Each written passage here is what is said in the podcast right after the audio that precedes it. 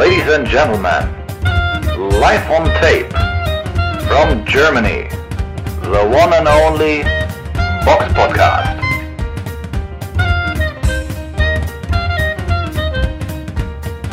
Hallo und herzlich willkommen zum Box Podcast, Ausgabe 426. Es ist Sonntag, der 13.8. Heute wieder nur mit mir alleine. Samira ist noch im Urlaub, aber sie wird sich gleich bei euch melden, wenn wir im Rückblick aufs vergangene Wochenende eingehen. Der Box Podcast Rückblick aufs vergangene Wochenende. In der letzten Woche habe ich ja darüber spekuliert, wer der nächste Gegner von Anthony Joshua bei seinem gestrigen Kampf hätte sein können. Und ich lag vollkommen falsch. Es wurde jemand aus dem Hut gezaubert, den ich so gar nicht mehr auf dem Schirm hatte. Und das war Robert Helenius, der Finne, der früher auch bei Sauerland geboxt hat. Und das vergisst man heutzutage immer mal wieder ganz gerne. Äh, vor zehn Jahren mal ab und zu, je nachdem wie die, äh, wie die Kämpfe stattfanden, mal auf Platz 2, mal auf Platz 3 oder 4 der Weltrangliste war hinter äh, Vitali oder nur Wladimir Klitschko. Das vergisst man immer so ein bisschen. Ja, viele haben sich über diese Ansetzung mokiert, äh, wäre jetzt auch nicht sonderlich guter Pick. Gut, andererseits für eine Woche Vorlaufzeit finde ich ehrlich gesagt Robert Helenius immer noch die bessere Wahl als Derek Chisora. Zum Kampfgeschehen selbst würde ich sagen, blende ich einmal diesen schönen Clip aus Italien ein. Hallo liebe Boxsportfreunde, liebe Grüße aus Amalfi. Gestern hat Anthony Joshua gegen Robert Helenius geboxt. Ich fand, beide brauchten ein bisschen Zeit, um in den Kampf reinzukommen. Die erste Runde war ausgeglichen. Robert Helenius hat im Verlauf des Kampfes ganz gut das Gesicht von Anthony Joshua teilweise getroffen, was ein bisschen Schwellung verursacht hat und Nasenbluten bei Joshua. Der war teils zu vorsichtig, wie in seinen letzten Kämpfen auch, zu verhalten. Ähm, ja, bis zu seinem K.O.-Sieg in der siebten Runde. Der war natürlich krachend, äh, mit der linken zum Körper angetäuscht, dann einen rechten Haken hochgezogen und ja, voll ans Kinn von Helenius, der wie ein Baum umgefallen ist. War natürlich ein krachender K.O. Krass anzusehen, war das, was eigentlich alle erwartet haben. Äh, Ich habe ja auch gesagt in meiner Prognose, dass ich denke, dass der Kampf bis zur siebten Runde entschieden wird vorzeitig von Anthony Joshua. Das hat er dann auch gemacht. Ich meine, das haben die meisten wohl erwartet, dass das ein K.O.-Sieg wird. Robert Helenius ist als Ersatzgegner eingesprungen. Da konnte man jetzt eh nicht so viel erwarten. Er war natürlich in Shape, weil er eine Woche vorher auch schon im Ring stand, aber dennoch war er der klare Außenseiter. Joshua hat seinen Pflichtsieg eingefahren und ich bin gespannt, ob er jetzt demnächst gegen Wilder boxt oder gegen Tyson Fury. Wilder fände ich spannender, aber wenn er sich da auch so vorsichtig zeigt, dann ähm, ja, könnte es ein bisschen schwierig für ihn werden, diesen Kampf. Ich finde, Samira hat das sehr schön auf den Punkt gebracht. Ähm, ja, dem ist eigentlich jetzt kaum noch was hinzuzufügen. Spekulation ist jetzt natürlich, was ist, wenn er gegen Fury oder was ja eher wahrscheinlich sein könnte, gegen Deontay Wilder boxen sollte. Mit dieser abwartenden Art könnte er große, große Probleme kriegen gegen jemanden wie Deontay Wilder, der ja auch schon mal ganz gerne aufs Risiko geht, weil er halt weiß, dass er diese eine, diese eine Superpower hat. Er schlägt zu wie ein Pferd und in dieser Art, wie er es macht, mit dieser Geschwindigkeit und diesem Knallen da drin, äh, macht es kein anderer und oder kaum ein anderer. Und deswegen könnte das für Anthony Joshua sehr gefährlich werden. Ich bin gespannt, wie das äh, wird, ob dieser Kampf überhaupt kommt, weil im Endeffekt ist er eigentlich auch schon jetzt ein paar Jährchen zu spät. Äh, den hätte man so vor drei, vier Jahren machen sollen, als Wilder noch unbesiegt war und den Titel hatte, als Joshua, ah, hätte man sogar eigentlich sogar vor vier Jahren machen, bevor er gegen Ruiz gekämpft hat. Nee, stimmt gar nicht. Vor fünf Jahren, als er gegen Ruiz geboxt hat, da wäre der perfekte Zeitpunkt gewesen. Gut, man hat auf viele Sachen keinen Ein Einfluss und sagen wir, jetzt sind sie noch nicht allzu alt, um es zu machen. Ähm, aber allzu viel Zeit sollten sie sich nicht mehr lassen.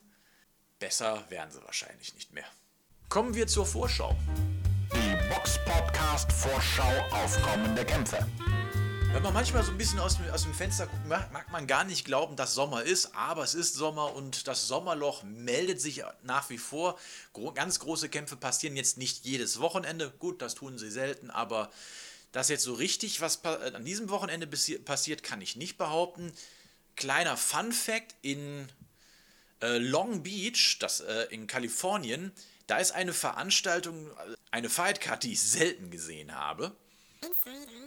1, 2, 3, 4, 5, 6, 7, 8, 9, 10, 11, 12, 13, 14, 15, 16, 17, 18, 19, 20, 21, 22, 23, 24, 25, 26, 27, 28, 29, 30, 31, 32, 33, 34, 35, 36, 38, 39, 40, 41, 42, 43, 44, 45, 46, 47, Alter! Also gut 60 Kampfpaarungen, wo interessant ist, dass da teilweise sogar manche Paarungen doppelt drauf sind, wie zum Beispiel die von Bryce Taylor gegen Dante White, der ist zweimal drauf äh, und auch ein paar andere, die da gedoppelt drauf sind. Und kein einziger der Kämpfer, die da antreten, sind aktuell in der Weltrangliste gerankt. Also entweder ist hier ein Bug drin, zu sehen bei Boxrec ist auf jeden Fall irgendwie, dass das wohl alles mit dieser TCL Pro League zu tun hat. Ähm, was das jetzt im Endeffekt bedeutet, weiß ich aber nicht. Ich habe noch nie gesehen, dass eine Karte bei Boxrec drin steht, die 60 Kämpfe hat. Eine andere Veranstaltung, auf die man eingehen kann, aber nicht muss, ist eine Veranstaltung in Moskau. Da kämpft Mark Petrovski. Mark Petrovski ist der Amateur-Weltmeister im Superschwergewicht von 2021, ist seit letztem Jahr Profiboxer und er kämpft jetzt in Moskau gegen Kevin Johnson. Kevin Johnson kennt man, seine Kämpfe gegen Vitali Klitschko, Anthony Joshua, Mahmoud Shah, also die Liste ist lang, genauso wie die Liste seiner Niederlagen. Er hat aktuell 36 Siege bei mittlerweile 21 Niederlagen, drei davon nur vorzeitig. Man kennt ihn halt für seine besonderen Mindvermeldungen, aber er ist auch jetzt schon 43. Und wenn ich das jetzt richtig gesehen habe, dann Box, Boxen 1 hat einen, einen sehr interessanten Bericht dazu geschrieben oder schön formulierten Bericht. Ich möchte ihn so formulieren. Einen schön formulierten Bericht äh, geschrieben, äh, dass er jetzt wohl auch russischer Staatsbürger ist und sich den Nachnamen Vladi Wladimirovich zugelegt hat. Er heißt jetzt Kevin Wladimirovich. Boxen ist ein harter Sport und man sollte aufhören, äh, bevor es zu spät ist. Mehr sage ich nicht dazu. Kommen wir zu den Nachrichten. Die Box Podcast Nachrichten. Da haben wir nur ein paar Ansetzungen, aber die trotzdem sehr interessant sein sollten. Auf jeden Fall im Oktober könnte es zu ähm, einem Kampf zwischen Devin Haney und Regis Progress kommen. Haney super Leichtgewicht, ein nee, nicht super leicht, ein super Leichtgewichtler. Der Kampf auf jeden Fall sehenswert, wenn er denn kommt, wenn, aber die Planung, das sieht ja soweit vielversprechend aus. Worauf ich mich aber eher freuen würde, oder den ich ein bisschen an, interessanter finde, weil da ein paar mehr äh, Fragezeichen im Raum sind, ist der Kampf zwischen Murat Gassiev und Otto Wallin.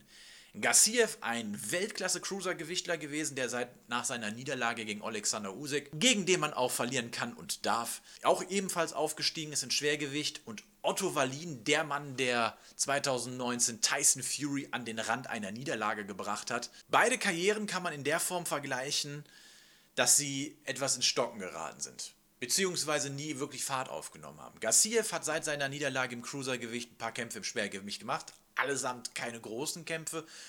Hat, er hat nicht häufig gekämpft, er war von Verletzungen geplagt. So richtig ins Rollen gekommen ist die Karriere im Schwergewicht nicht und Otto Wallin seit seiner, also seinem Superkampf gegen Fury, ist seine Karriere irgendwie ins Stocken geraten. Und das ist irgendwie schade. Und interessant ist diese Paarung da schon, einfach zu sehen, wie wird Gassiev gegen einen wirklich guten Schwergewichtler boxen und wie viel kann Wallin noch leisten, weil er sehr inaktiv war und auch, sag mal, eigentlich dadurch sein auch eine gute Zeit verpasst hat. Da wäre interessant zu sehen, wie diese Paarung ist und wenn sie angesetzt wird, ich würde sie mir auf jeden Fall angucken und ihr wahrscheinlich auch. Das war's schon für heute. Wir hören uns dann beim nächsten Mal wieder. Wir werden die Woche noch eine kleine Sonderfolge veröffentlichen, die wir äh, letzten Monat aufgezeichnet haben. Da gehen Samira und ich auf unsere persönliche aktuelle Top 10 der Schwergewichte weltweit ein. Wir hoffen, dass die Folge euch gefällt. Wenn euch die Folge gefallen hat, lasst uns ein Like da, lasst uns ein Abo da, schreibt uns Kommentare bei YouTube, Facebook, Instagram und wir hören und sehen uns dann beim nächsten Mal wieder. Bis dahin wünsche ich euch schönes Restwochenende. Ciao. The one and only Box Podcast. New episodes every week. Follow us on Facebook, Instagram, YouTube, iTunes Music and Spotify. boxpodcast.de